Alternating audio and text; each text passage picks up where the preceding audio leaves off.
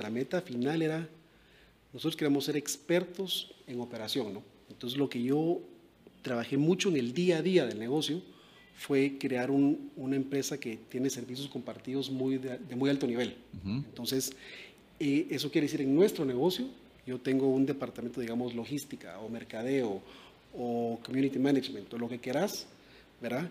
Que le presta servicios a cada marca o cada entidad de forma individual. Okay, El cambio tal vez verdaderamente grande para mí fue eh, pues la influencia de mi esposa, que pues es un rol muy importante dentro de la vida, obviamente, y todo este proceso, pero puntualmente con eso. Digamos, ella fue la que dio un pie adelante, ella dijo, mira, quiero empezar a cambiar eh, una vida más sana, se metió en uno de estos famosos eh, challenges que hacen creo que todos los eneros, o no sé cómo es la cosa, y pues yo viéndola así como de, como de lejos en la casa, decía, puchica, ahora hasta los sábados se levanta. Yo le decía, viernes tenemos, no, no, me tengo que despertar, que estoy en una dieta. Como que empezó una disciplina. al principio era, como yo, yo como que peleando un poco con eso porque estaba metiéndose en medio de mis hábitos de la relación, ¿verdad? Claro. Y ella creo que muy inteligentemente me fue jalando como, no, hombre, venite un día, que probar, que tal, y que no sé qué. Y pues, digamos que así le empecé a acompañar, que si el hotel tiene dónde, que no sé qué. Entonces, digamos, creo que habría que tal vez relajar un poquito para ser un poco más flexible en el día a día, pero, pero es un poquito mi forma de ser, ¿verdad? De, de, mi, pues me encanta, mira, fíjate que cosas que estoy viendo de patrones que no sabía. Yo creo que uno, por eso es tan importante tu pareja, va vos con quién vas a pasar el resto de tu vida, porque lo que influye, yo también le doy el mérito a mi esposa, ¿va? vos siempre hice ejercicio, pero nunca fui mi esposa fue atleta olímpica, vos, y cuando yo vi que me, nos íbamos a la universidad, yo venía de estar parrandeando, levantarme a las 11 de la mañana y veía cómo ella se levantaba a las 5, entrenaba, entrenaba en la tarde y todo eso, te va calando con el tiempo. Ah, no, vos le estás pegando a los resultados, anda, tómate el cafecito, eh, o aprovechalo, o anda a hacer ejercicio, etcétera. Pero, pero el tiempo es tal vez lo más valioso en ese sentido, a vos. Bienvenidos a Money Coach un podcast para descubrir la libertad financiera. Aprenderás a hacer dinero y tener el mindset del 1%. Llegó el momento de ejercitar tu mente y crear buenos hábitos financieros. Y así como en los deportes, los negocios y finanzas personales también necesitan de un coach. Conversaré con mentores, money coaches, y juntos lograremos vivir en abundancia y crear riqueza. ¿Aceptas el reto? Yo soy Adrián Lemke y esto es Coach.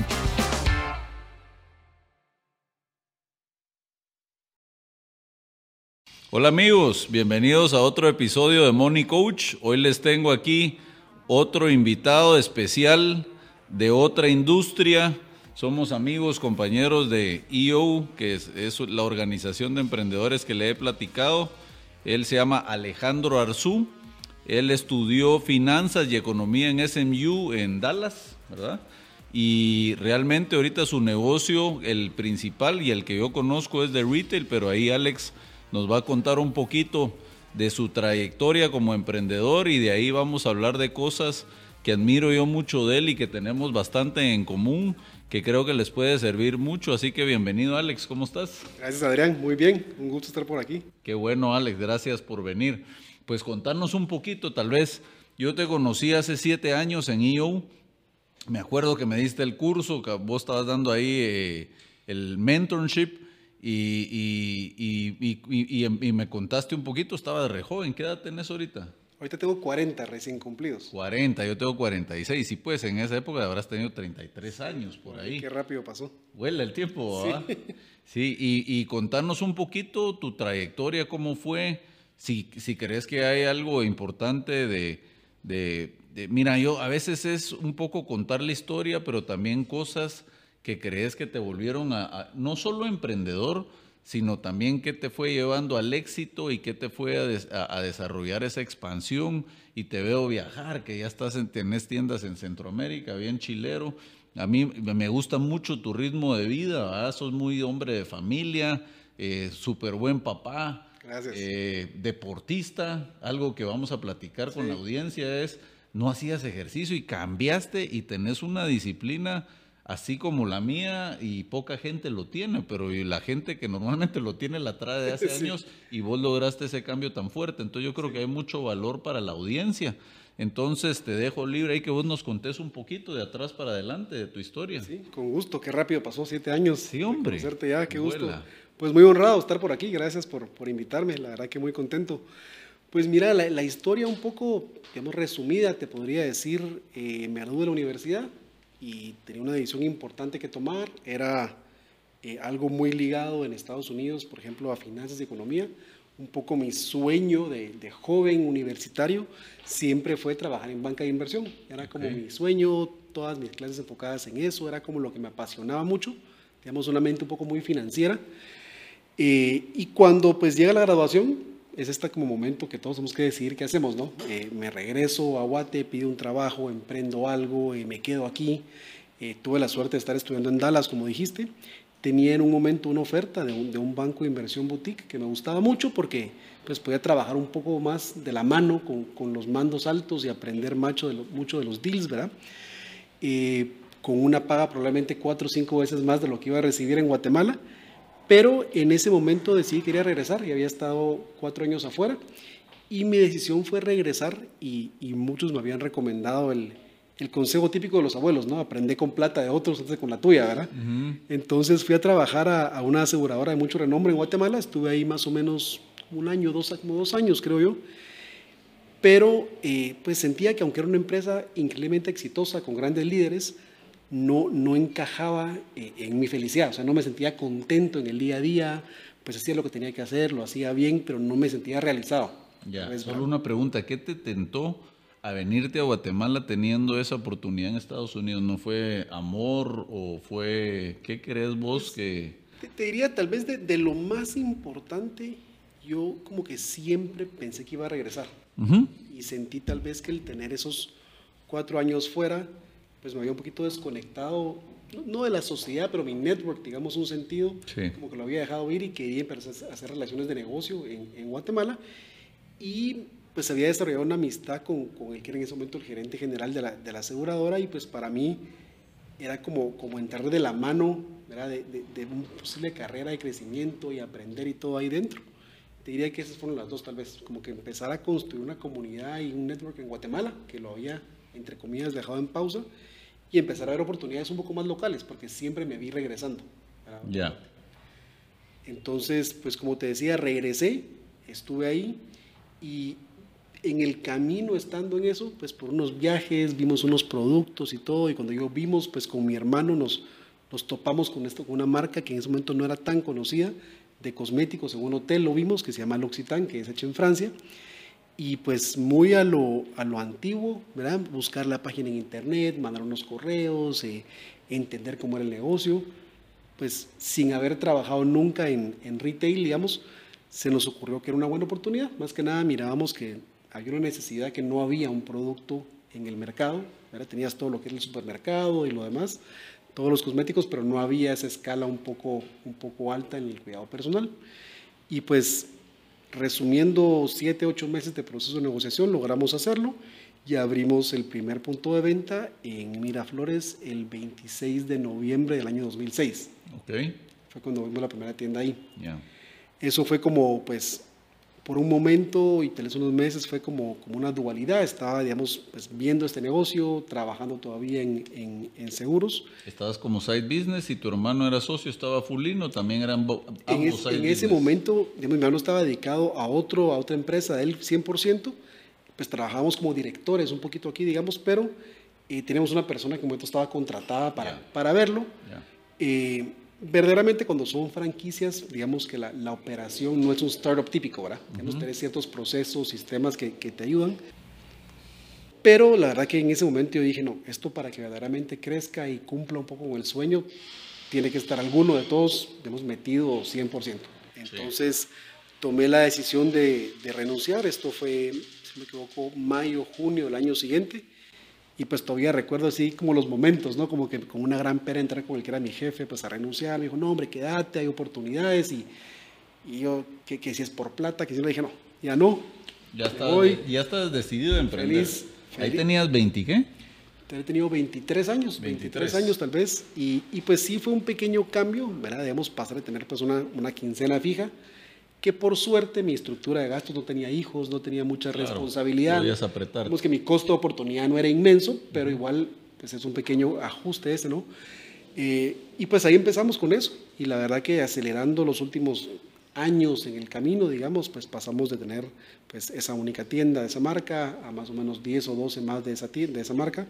Y luego crecer la operación. En un momento pues percibimos que era mucho, muy riesgoso depender solamente de, de una marca, ¿no? Porque tu performance y tu desempeño de alguna forma está dictado por lo que decidan ellos en su casa matriz, ¿no? Claro. Sacan grandes productos, campañas, Depende te de puede ir bien, pero, sí. pero tenés un gran riesgo si, si empiezan a hacer las cosas pues mal Claro. o cambia el entorno. Entonces decidimos diversificar en categorías. Em, nuestra forma de operar o mi forma de verlo es muy colaborativo con todos los stakeholders, ¿verdad? Digamos, me refiero a, si- tú ves como la, como la cadena de mi negocio, digamos, están los landlords o los malls, estamos nosotros como Sí. operadores, y hay una relación como un poco simbiótica en sentido de, mira, ¿qué estás buscando? Porque aunque es tu proveedor, ellos buscan manejar una mezcla correcta en sus centros comerciales, los, Claro. los más profesionales, digamos, como pues aquí lo que es cervecería, Roble, Spectrum, ¿verdad? Tienen ya una estructura que mide muy bien todo eso. Sí. Y pues la decisión fue platicar con ellos colaborativamente, decir, mira, ¿qué categorías ves que hay un crecimiento importante, que está subrepresentado dentro de tu mezcla? Y en base a eso fuimos prospectando diferentes oportunidades.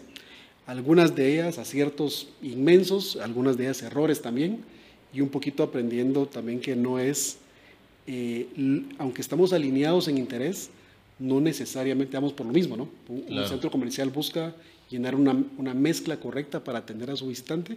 Sí. Uno busca al final, pues, bottom line, ¿verdad? Entonces, Claro. entender que aunque vayamos a lo mismo, algunos errores aprendiendo de eso.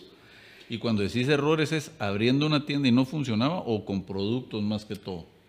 Eh, m- digamos que en nuestro modelo, casi que te pudiera decir, uno puede saber en los primeros cinco días si la oportunidad o la tienda o la marca va a ser, o la franquicia va a ser buena o no. En cinco días.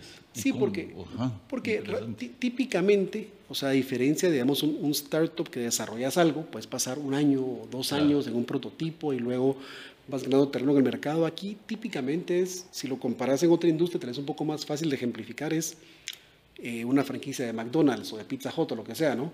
Tú elegís una esquina, si la esquina es buena o el comercial es bueno, abrís sí. y típicamente empieza funcionando bien, ¿no? Claro. Si te equivocaste de location o, o ubicación, Sí. empieza mal. Aquí típicamente nos pasa lo mismo. Entonces, digamos, un poco las lecciones que hemos ido aprendiendo en el camino fue, eh, digamos, no saber hasta dónde podemos influenciar. Por ejemplo, yo no puedo dictar la colección de ropa de una marca, no puedo cambiarla. Correcto. Yo no puedo cambiar la composición química de un producto cosmético, yo o lo compro o no. Claro. Entonces, la gran parte de nuestro valor se genera en la prospectación y selección de las marcas. Hemos ido aprendiendo esa parte para tratar de tener ciertos indicadores clave que nos digan, bueno, esto sí creemos que va a funcionar. Entonces, en ese camino hemos tenido pues un crecimiento, pues un poquito como, creo que como todos, como altibajos, ¿no? No es una línea recta como todos imaginan, sino Sí. unos altibajos importantes. Eh, estamos en un momento pues excelente hoy, ¿verdad? O sea, gracias a Dios el 23 fue pues un año récord en todo sentido, ¿verdad? De, de, de crecimiento, de ventas, de utilidad y demás. Entonces fue como un poquito para mí el, el, la culminación de todo lo que aprendimos y fuimos trabajando desde pandemia, ¿no? Que fue un punto de inflexión muy importante para... Y, una, y una pregunta, porque por ejemplo, es como todo, a vos el expertise y el enfoque te hace excelente, a vos como, como, y entiendo que ahorita ya llegaste como fast forward y decís, va, ahorita ya tuvimos un año récord y todo, eh, entiendo que son diferentes marcas de ropa ahorita que tenés, y algún, eh, o es solo ropa o es otra, o también pro- otro tipo de productos. Es, es un poco más, y, y digamos, al, al, día de hoy estamos en lo que es eh, puramente ropa, digamos, como le llaman en, en, la tecnología, es el ready to wear, ¿verdad? Ropa, uh -huh. ropa textil, tenemos accesorios, uh -huh. cosméticos, y eso es lo que cubre un poquito el, el, portafolio. Dentro del portafolio tenemos diferentes marcas, la forma que operamos es, a veces se confunde con que es una tienda que tiene las marcas dentro, no, nosotros yeah. somos, no buscamos ser eh, monomarca en sentido que tú vas a ver cada marca Uh -huh. expuesta ¿verdad? en una tienda exacta como si fuera la que es en su casa matriz. ¿no? Yeah. Vas a ver, por ejemplo, en el portafolio tenemos L'Occitane, tú entras a la tienda de L'Occitane de, no sé, Oakland Mall, Miraflores, Concepción, Honduras, donde quieras, y la tienda es igual que la que ves en Miami, en París o Madrid. Okay. Entonces, cada una se representa individualmente. Entonces tenemos en cosméticos está L'Occitane, en accesorios tenemos Parfois, que es una marca portuguesa eh, de un diseño muy lindo, eh, a un precio muy accesible. Tenemos también eh, Bimba y Lola, que es una marca española que tiene también una mezcla entre accesorios, dígase bolsos y demás, y también la parte de ropa y calzado. Tenemos por parte de México, tenemos una marca que se llama Julio, es una marca que en colaboración con ellos que, que tiene un posicionamiento y una calidad muy buena también. Tenemos Quiz, que es de UK, es un poquito de, de ropa un poco más de, de vestir, como de, como de noche, digamos. Y tenemos también una, una colaboración con la marca eh, Cuidado con el Perro de, de México también, donde pues tenemos un, un, acuerdo de operación con ellos para las, para las tiendas de, Centroamérica, donde abrimos, creo que son tres en Guatemala ya, la última que se abrió fue en Chimalterán. ¿Y, ¿Y son vos y tu hermano o has abierto más socios a, a tu negocio? O dependiendo del lugar y el país. Pasamos un poquito por eso. Pasamos un poquito por eso. Eh, al inicio pensamos que, que, era una buena idea tener como un socio local, una cabeza, una persona de confianza en cada país. Luego fuimos cambiando y creo que lo que queríamos lograr en el fondo y nuestra meta final era, nosotros queríamos ser expertos en operación, ¿no? Entonces lo que yo trabajé mucho en el día a día del negocio fue crear una empresa que tiene servicios compartidos muy de, muy alto nivel. Entonces, eh, eso quiere decir en nuestro negocio, yo tengo un departamento, digamos, logística o mercadeo o community management o lo que quieras, ¿verdad? Que le presta servicios a cada marca o cada entidad de forma individual. Okay, Esto permite que tengas economías de escala. Sí, es como la parte administrativa para servir a todas las tiendas y marcas. Entonces, profesionalizarnos en hacer todo eso. Entonces, yo puedo agregar más marcas, más conceptos y el mismo equipo a grandes rasgos puede, operarlo. Entonces, para tu pregunta que me llevó a esto de qué pasó con, con, los socios y lo demás, pues lo que nos fue pasando es que eh, la única vez que lo hicimos en ese sentido, digamos, en, en, en Honduras fue la primera prueba, eh, no funcionó y las personas, pues, correctas, éticas, ningún problema de eso, pero quiera que no, eh, tienen un voz y voto, ¿no? Entonces querían entrar a opinar sobre esto y había un conflicto que si la marca dictaba tal cosa o corporativamente decíamos una estrategia, entonces agregábamos yo creo que ciertos niveles de estructura innecesarios para, la operación y la tecnología ha ayudado mucho, al punto que hemos invertido mucho en eso, que nos permite una gestión muy en base a números, ¿verdad? KPIs muy remoto. Entonces tenemos un back office más robusto en Guatemala y una operación más ligera fuera de Guatemala, soportada por los servicios compartidos. Ya, ya. No, y es, eso de los socios te lo pregunto porque visto es bien complicado llegar a tener la misma visión, vos, y al final te puede alentar en vez de impulsarte. Sí, es un riesgo, ¿ah? Definitivamente, definitivamente. puede, puede, agregarte mucho valor o restarte o inclusive afectar la, la operación. Ya. ¿Y cómo es tu día ahora? Porque veo que viajas y todo. ¿Cuántas tiendas tienen en total ahorita? Mira, al día de hoy estamos más o menos alrededor de 30, con todos algunos puntos, algunos puntos, podemos decir, medio temporales. Eh, también tenemos cuatro o cinco páginas de e-commerce que son prácticamente las, las páginas de la propia tienda, la propia marca. ¿verdad? Bueno, pues entonces, pues 30 es un montón vos. Entonces, si tú ingresas, por ejemplo, querés comprar, no sé, invento Parfois o L'Occitane o Julio en Guatemala, o en Honduras o en Costa Rica, pues estamos entras y puedes comprar en la página web también. Esto de alguna forma pues fue un proyecto nacido pues no nacido, acelerado en pandemia, ¿no? Igual había que lograrlo, pero pues creo que nos dimos cuenta que teníamos un, equipo espectacular que logró hacer, ¿verdad? Todo esto que, para mí, pues no es por sonar como más ancianito, pero era como un reto grande poder integrar toda la parte digital y pues lo han hecho muy bien. Mira, hay una pregunta ahí. En la parte de, de, lo que estás contando con la pandemia, yo veo que muchos centros comerciales en muchos países sí les pegó, quedaron vacíos, efecto. ¿Cómo ves vos el tema pandemia, Amazon, ahorita que estás mezclando e-commerce versus retail? ¿Cómo ves ahorita el futuro de eso? Porque cuando decís que tuvieron venta récord, eso dice, bueno, o sea, sí va a haber e-commerce, pero tampoco va a desplazar. Siempre hay una mezcla necesaria, ¿verdad? De acuerdo, mira, yo creo que predecir el futuro es complicado, pero viendo lo que ha pasado, digamos, en mercados un poco más desarrollados, si yo tuviera que apostar, yo creo que lo que va a pasar es un poco la omnicanalidad que todos buscamos, ¿no? algún día quieres ir al centro comercial porque te querés probar una prenda, querés Claro. oler una crema, querés mezclarlo con una ida a comer o al cine. Otras veces estás ocupado y querés pedir algo a domicilio. Sí. En, en nuestro caso, digamos, yo creo que lo que va a pasar en, en nuestro mundo es, creo que va a ir creciendo el porcentaje de las ventas que son a través de un e-commerce, lo cual para mí es algo muy positivo, con un sujeto A importante, es que yo creo que para nosotros depender de un canal propio es mucho más sano que depender de un canal de un tercero, ¿no? O sea, Ok. al día de hoy nuestras mejores tiendas son en locales que no son propios.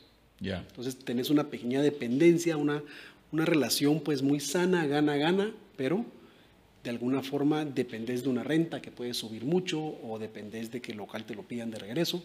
Entonces Claro. tenés un poquito de riesgo a nivel de tu canal de distribución. Ese, ese es un buen punto en la estrategia, porque te voy a poner un ejemplo. Yo como empresario diría, ser propietario ya es como otro negocio, pero también realmente, también ya no jugás con eso en que me pueden mover o realmente ya no me suben la renta 15%, Es- etcétera. Es, complicado y te diría que la mayoría, diría en los 90 era muy común que los centros comerciales se financiaban vendiendo una Sí. parte de locales. Ahora ya no lo hacen. Te diría Sí. que ahora los locales, los comerciales más nuevos, más importantes de la región, ya no puedes comprar un local. Claro. Entonces tenés eso. Amarrando el e-commerce, lo que te decía es que uno en el e-commerce pues es tu canal propio. Entonces, Sí, al día de hoy estamos como en un 7% de las ventas vienen por, vienen por e-commerce, que es digamos, relativamente sano para el mercado. Yo quisiera eventualmente lograr llegar a un 15, 20%. y si has visto, aunque sea chiquito, el incremento poco a poco, o Se- se ha mantenido en ese Se ha mantenido, obviamente en pandemia era altísimo y luego bajó naturalmente, pero yo te diría que estamos trabajando en eso. Creo que todavía, eh, aunque hay tráfico ya en Guate, digamos, y Centroamérica, las distancias y todo, todavía la gente es a veces más fácil para en un comercial, lo compra o, lo, o lo pide por WhatsApp. No está todavía el hábito grande de, de comprar en línea como tal. Y te hago la pregunta, porque pues ahí además como cliente y observador, va uno que veo el tema de seguridad en Guatemala, Centroamérica, realmente, ¿qué tenés que hacer? Ir a un centro comercial a pasear, no hay mucha opción, eso ya genera un tráfico. Segundo, en Estados Unidos veo que sí han avanzado mucho con el tema de que podés hacer una devolución en línea y todo, etcétera. Yo creo que aquí la gente el hábito le gusta probarse. Yo soy alguien que no va a comprar una camisa si no me la pruebo. Vamos, entonces prefiero ir. No sé si hay, ves eso también que por ahí Sí, va. si- sin duda pasa algo de eso también para clientes, digamos, para reclutar un cliente nuevo es más difícil primera compra, ¿no? Sí, Pero es un cliente, un cliente que ya te conoce, ya te compra, por ejemplo, eh, digamos, un ejemplo en, en cosméticos. Tenés que, se te va a acabar tu, tu, tu crema de cara que usas en la noche, pues no hay, no hay que probársela, ¿no? Puedes, puedes comprarla, queremos Claro. trabajar un modelo de suscripción con algunos beneficios también. Entonces, en eso funciona. Si es un regalito, a veces no te preocupas tanto de la talla, lo puedes incluso mandar a dejar o que te lo manden. Entonces, yo sí creo que va a crecer. De momento, creo que no- lo que nos falta es que funciona muy bien en ciertos picos, ¿no? Cuando, cuando es Navidad y están muy llenos los parqueos o, Sí. o alguna promoción que lanzás. Eh, pero yo verdaderamente quisiera poder crecer cobertura a nivel del interior, ¿verdad? Lugares donde tenemos tiendas, poder atenderlos de forma remota en un tiempo pues, oportuno y creo que hay mucho por, por avanzar ahí. ok. ¿Cómo ves vos como Alex Arzú, no, no como negocio? ¿Cómo te ves vos en los próximos 10, 15 años en el tema empresarial? ¿Te ves en retail enfocado? ¿Te ves diversificando? ¿O, qué- o- o todavía no tenés una claridad de qué es lo que... Mira, es una, es una buena pregunta y, la verdad que es, es muy gracioso cómo, cómo el tiempo avanza tan rápido, ¿verdad? Como decías, eh, mira, yo, yo amo lo que hago, me encanta, ¿verdad? Creo que uno tiene que encontrar un fit entre tu negocio y tus habilidades y tu estilo de vida que buscas y mi negocio en gran parte pues permite un poco de eso, ¿no? E- Es un negocio, si lo comparas con, por ejemplo, un negocio de prestar servicios, tenés que prestarle servicio personalmente o el negocio no camina. Claro, En nuestro caso hay ciertas actividades críticas que, digamos, yo en mi rol debo hacer, pero igualmente te permite que pues, estamos aquí sentados y, y las tiendas están vendiendo. Sí. Esperemos que mucho, pero están Sí, vendiendo, digamos. sí. Entonces uno puede estar en eso siempre y cuando tengas una, una estructura y un equipo apropiado. Y, Claro. digamos, creo que estoy, soy muy afortunado que hemos trabajado mucho en eso, no solo en la estructura y diseño de la estructura, sino en tener las personas correctas en el puesto correcto, porque Correcto. definitivamente sin eso no se podría. correcto. Entonces, para tu pregunta, yo creo que eh, puede llegar un momento un poco de, de más estabilización, digamos, donde donde mi rol se vea menos necesario, en, un day to day o en un día a día. Em, eventualmente temas que me interesan, pues digamos nos hemos mojado los pies en temas de consultoría. Tenemos con es una empresa de consultoría que se llama ALP, donde hacemos pues prácticamente consultoría general enfocada en partes legales, financieras eh, y de estructura. Entonces mucho lo que, lo que a veces hago eso, que es al día de hoy muy poquito, te diría tal vez menos de 1% de mi tiempo, pero me emociona mucho. ¿Te gusta? ¿Te, acuerdas que empecé contándote que... Y sos maestro de la, universidad, entonces te gusta enseñar. Que un poco mi sueño, te conté de venir a Guatemala, era todo ese mundo financiero y creo que me mojo un poco los pies con eso, me mantengo como conectado eh, y eventualmente me gustaría poco a poco dedicar un poco más de tiempo a eso.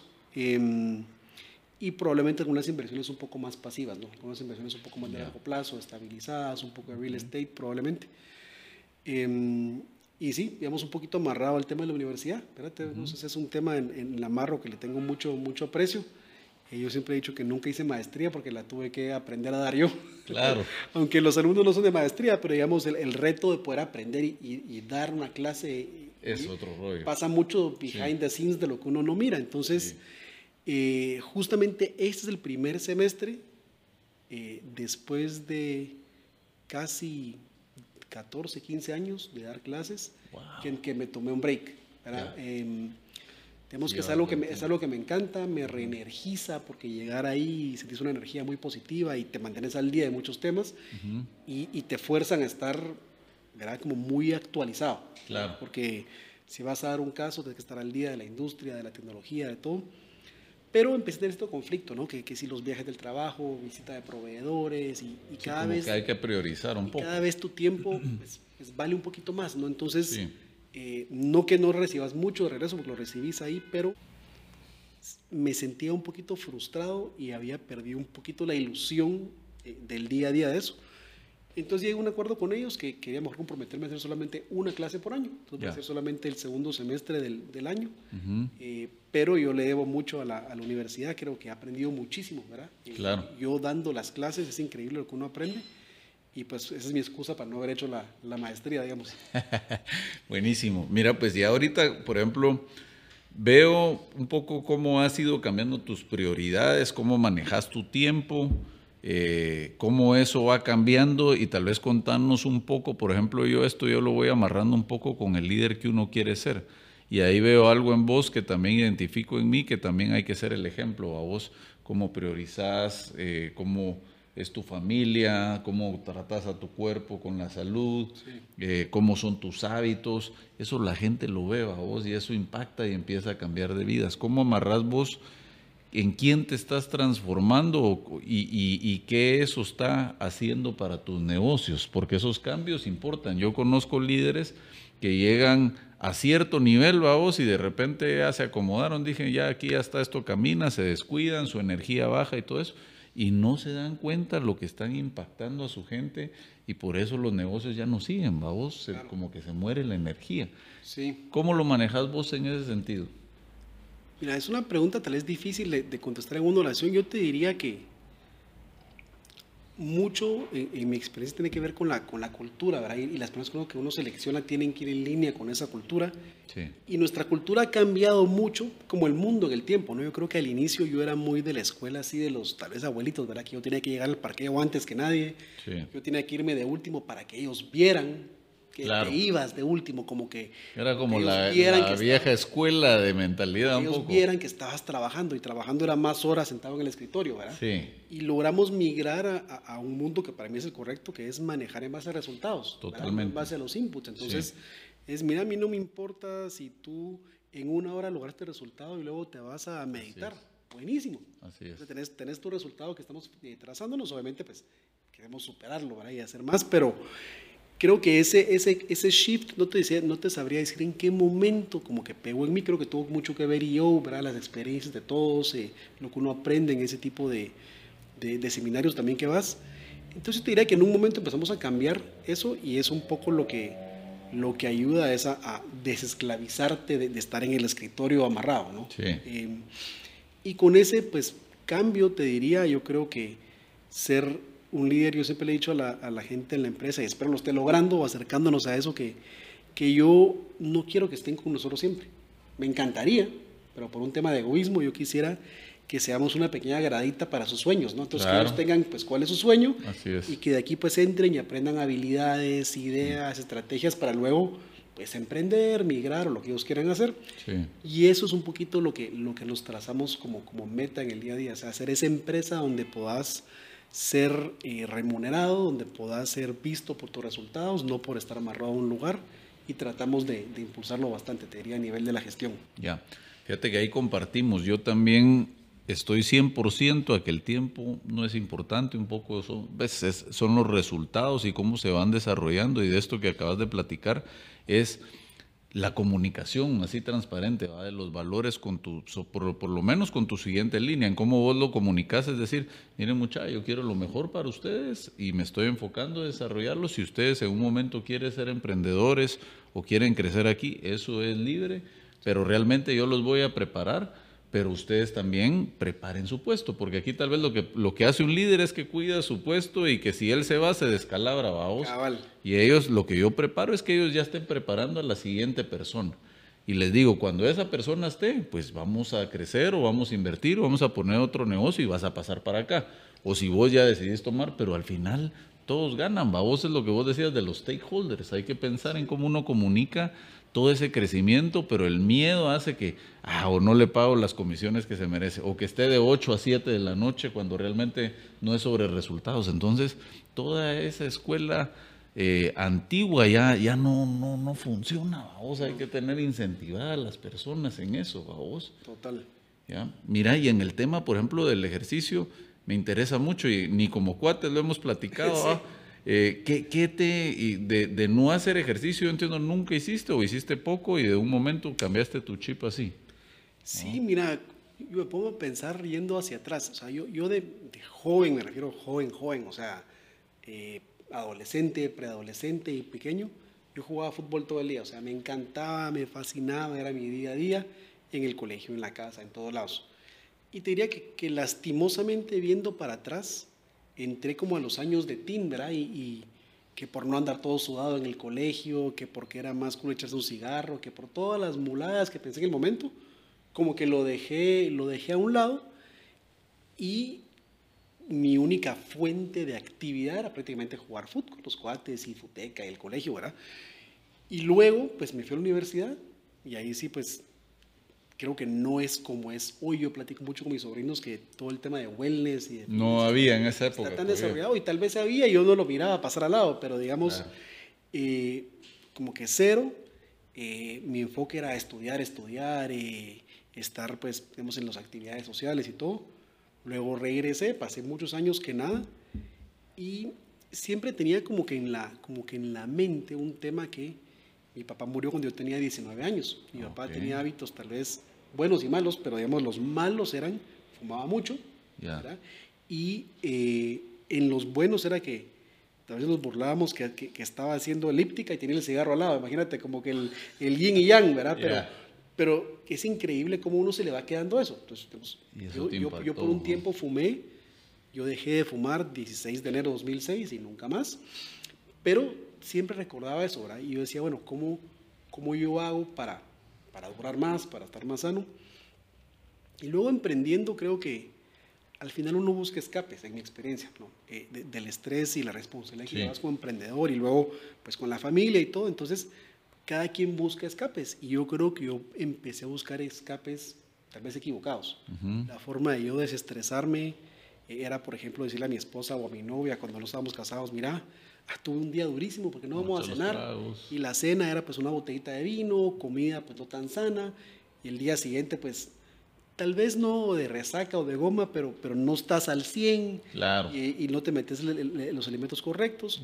Y así pues pasas un tiempo y gente que pasa toda la vida así. Y pues te diría el cambio tal vez verdaderamente grande para mí fue eh, pues la influencia de mi esposa, que pues es un rol muy importante dentro de la vida, obviamente, y todo este proceso, pero puntualmente con eso. Digamos, ella fue la que dio un pie adelante, ella dijo, mira, quiero empezar a cambiar eh, una vida más sana, se metió en uno de estos famosos eh, challenges que hacen, creo que todos los eneros, o no sé cómo es la cosa, y pues yo viéndola así como de, como de lejos en la casa, decía, puchica, ahora hasta los sábados se levanta, Yo le decía, viernes tenemos, no, no me tengo que despertar, que estoy en una dieta. Como que empezó una disciplina. al principio era, como yo, yo como que peleando un poco con eso porque estaba metiéndose en medio de mis hábitos de la relación, ¿verdad? Claro. Y ella creo que muy inteligentemente me fue jalando como, no, hombre, venite un día, que probar, que tal, y que no sé qué. Y pues digamos que así, le empecé a acompañar. Poco a poco, como para... Le empecé a acompañar unos días, me dijo, metete, no sé qué, y yo empecé a ver en ella, pues, resultados, pues, físicos y mentales y todo, y dije, chica, así se puede. Empezaste a ver su energía, etc. Dije, ah, dije, pues chica, así se puede esto. Y empezamos a tener una dinámica, pues, pues muy sana, ¿verdad? O sea, no tengo nada en contra de un vinito ni nada, pero pasamos una etapa de pues, cero. Sí, pues. y, yo me sentía más presente y que con los niños y todos los planes y todo. Y bueno, pues digamos que eso habrá sido 2019, o sea, no hace mucho tiempo. Sí. Em, también tuve la suerte de que, pues ella tenía un entrenador que le tengo mucho aprecio, que se llama Huaga Garzaro. Sí, lo he oído, famosísimo de Fitness One era. Con él me, me, agarraba durísimo porque yo le decía, vos quiero venir a las 7, 8, 9. Me decía, no, son horas de, de, de gente retirada, de señoras, vos venite aquí a las 5, si no, no te puedo atender. Y, y yo de a veces desvelarme a, a, empezar a amanecer 4 y cuarto fue un cambio increíble. Claro.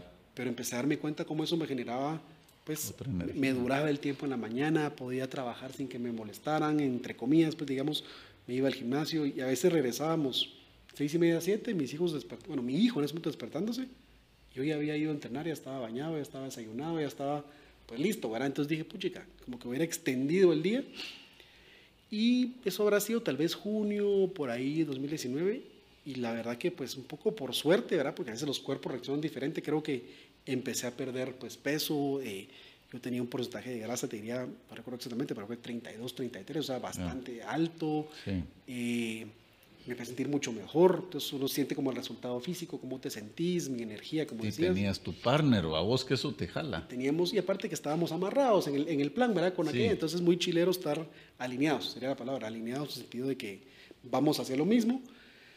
Y era un tiempo de convivir en pareja, ¿verdad? Todos los días. Entonces, pues eso fue 19, luego de suerte tuve esos hábitos porque pues en pandemia Ujú. cerrados, todos los gimnasios cerrados, creo que pues mucha gente pues no, no se iba haciendo o, o se la pasaba en lo que te tocaba, era comer, tomar en la casa, lo que había. Y entonces como se había vuelto ya una prioridad, digamos, en nuestro, en nuestro estilo de vida, pues aquí pasamos por alquilar equipo, comprar equipo, toda la historia para, para, para poder tener en casa.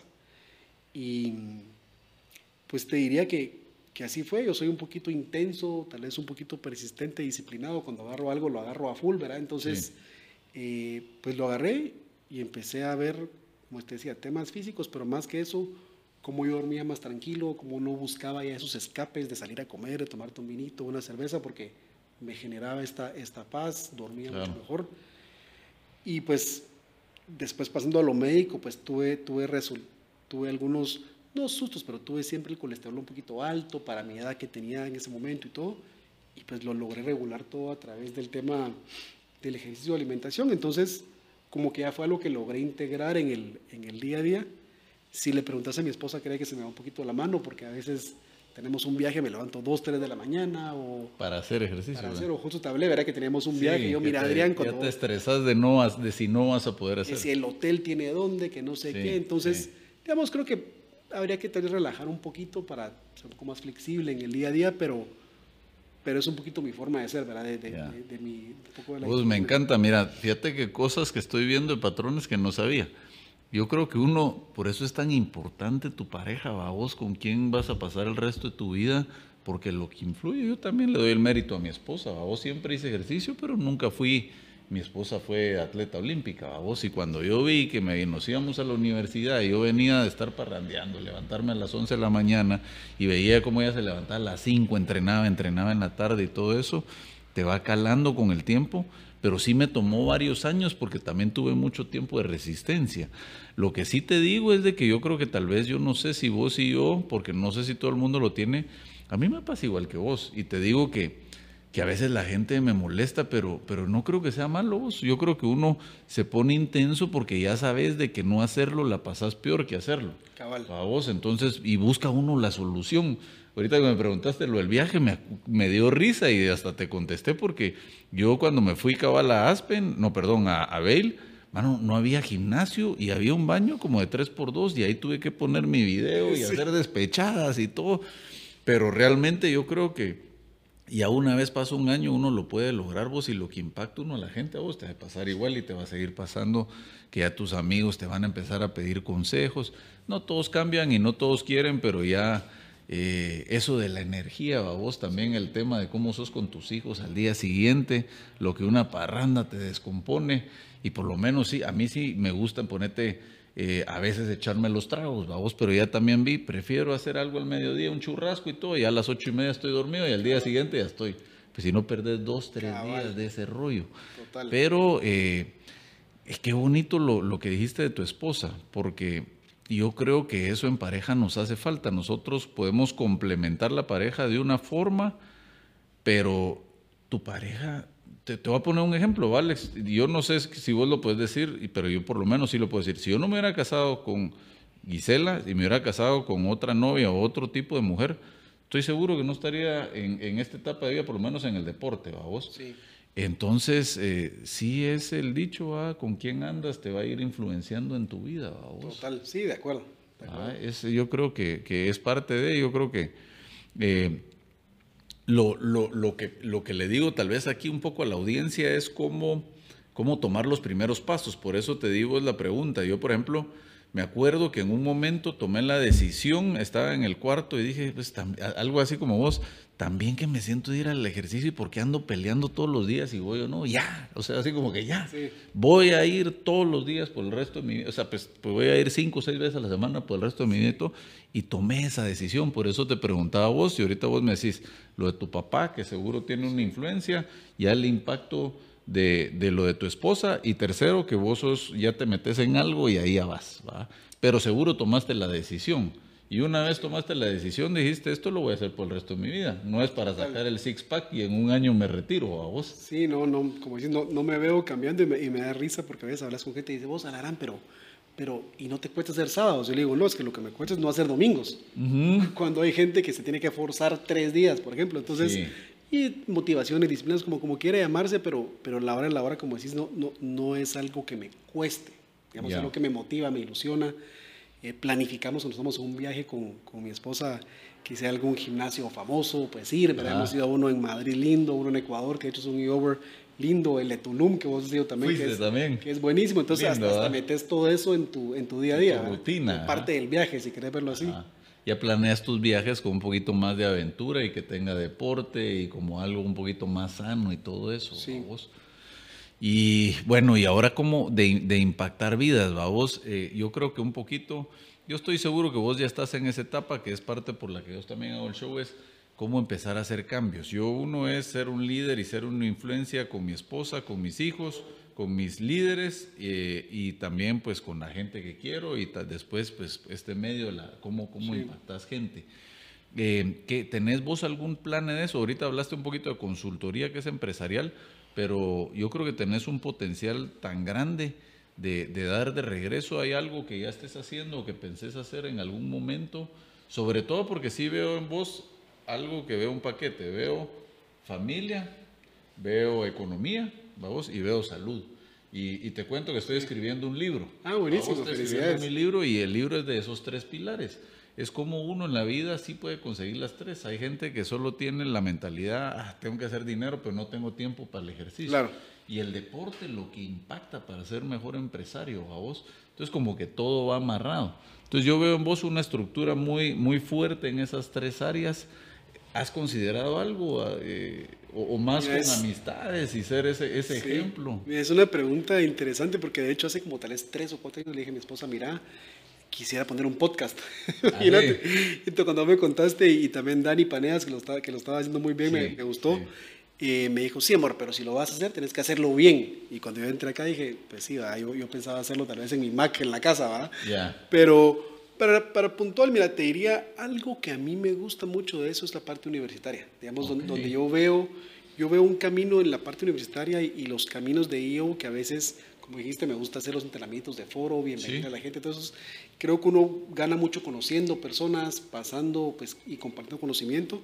Y creo que al nivel universitario, aunque es un poquito más académico como tal, yo siempre le trato de meter un poquito el, granito de arena de, de, por qué emprendí, ¿no? Y vos decías, mira, no solo es plata, creo cuando uno tiene 18 años lo que pensás es cuántos ceros voy a ganar, pero luego yo les digo en la U, les digo, miren, por ejemplo, o sea, yo no sé si hubiera ganado más como ejecutivo, es probable.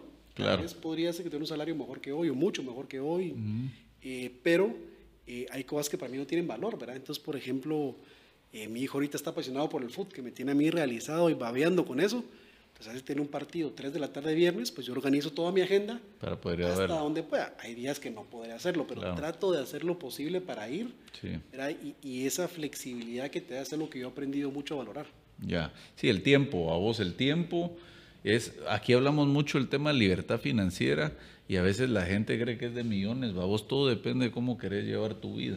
Pero lo que sí acabas de decir que dice la mayoría de emprendedores es el tiempo es más valioso que la cantidad de plata, vos. Entonces, cómo uno va manejando esa parte, yo creo que cómo la vas liberando, incluso te digo, es yo creo que vos haces lo mismo con tus líderes, es, bueno, vos le estás pegando a los resultados, anda, tomate el cafecito eh, o aprovechalo o anda a hacer ejercicio, etcétera. Pero, pero el tiempo es tal vez lo más valioso en ese sentido, a vos. Ah.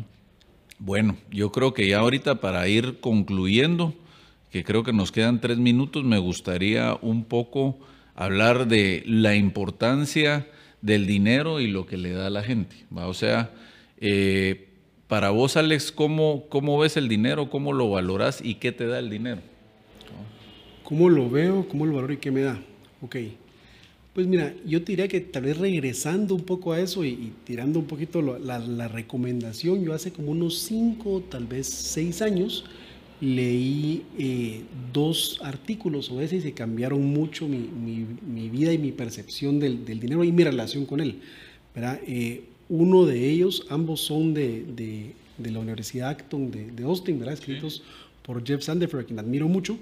Y pues uno de ellos se llama Life, Liberty and the Pursuit of Happiness, ¿verdad? Es un ese de cuatro o cinco páginas, creo que está online eh, gratis. Y eh, el otro eh, era uno que se llamaba Are You a Spender or a Hoarder? ¿verdad? Como en el sentido de una persona que acumula o es muy gastona. Sí. Y tuve la suerte que él me los recomendara, me, me, preguntó mi opinión y lo pudimos discutir. Y me cambió mucho la, la forma que yo lo miraba. Entonces, cuando me decías cómo yo lo veo, yo soy una persona un poquito acaparadora. Yo, yo, yo siempre, tal vez como buen emprendedor, tenés el mejor año de la historia y, este año todo puede salir mal. Entonces soy un poquito así como, ah, como, preocupado por eso. Y, y, lo pues, veo en la operación del negocio, lo veo en mi operación financiera, familiar y todo, de querer como sobreacaparar o sobreahorrar, ¿verdad? Y lo que aprendí en eso es que ninguno de los dos extremos es bueno, Una persona que tal vez gasta demasiado, no salva para un día que haya lluvia, y la persona que apara mucho lo que pierde son experiencias, que también no se recuperan. Entonces creo que entre esas dos, amarrándolo al, otro artículo que te comenté, como que me dio una muy buena percepción de que, y logré entender que efectivamente no te va a dar felicidad acumular un cero más, dos ceros más, claro, cubriendo ciertas necesidades y demás, por supuesto, pero em, te iría valorando eh, mucho las experiencias que puedas tener, ¿no? Eh, por ejemplo, eh, poder ahorita que uno se siente joven y te sientes sano y demás, poder ahorita hacer un viaje con tu hijo, poder hacer un viaje con, con, mi madre que está físicamente bien todavía. Entonces, mezclar un poquito eso y la forma tal vez como yo lo veo y regresando al, seguramente sos conocedor también, ¿verdad? Todos los básicos de Kiyosaki, de Rich Dad Poor y demás, ¿verdad? El, el, el, el pagate a ti primero, ¿verdad? Y yo siempre lo pienso igual, digamos, definimos con mi esposa cuánto vamos a ahorrar en ese año.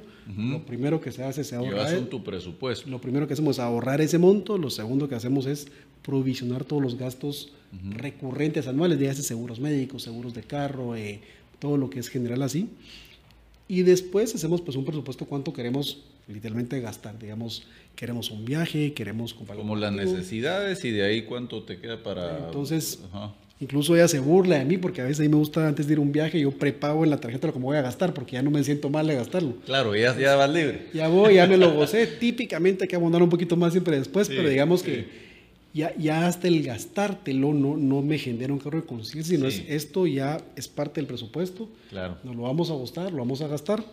Entonces te diría que esa parte y, tratar de, de, de, poder tener, estar, estar muy alineados, claro, con la pareja, pero mis hijos son pequeños, pero tratarles inculcando a ellos un poquito, un poquito eso. Creo que es otra parte que, que quiero ir trabajando a medida que él ya vaya creciendo más, el mayor que tiene seis, cómo poder inculcar eso para estar todos a nivel de casa digamos, alineados. Sí, ahí dijiste algo, hay un dicho que no querés ser el hombre más rico del cementerio, vos? Sí, cabrón. Ah, entonces, es, yo llevo la misma filosofía, es como sí guardar para un futuro, pero también vivir, vos, aunque uno sea saludable, no sabes cuándo va a ser nuestro último día y no hay nada como las experiencias, vos, esos viajes, esos temas en familia. Total. Pero eh, eh, ahorita tal vez por tiempo no, pero en otra ocasión sí te puedo invitar porque creo que sos muy ordenado y el tema de presupuesto es de lo que más me pide la gente, vamos. Claro. Cómo llevamos nuestro presupuesto, cómo tenés ese plan y todo eso.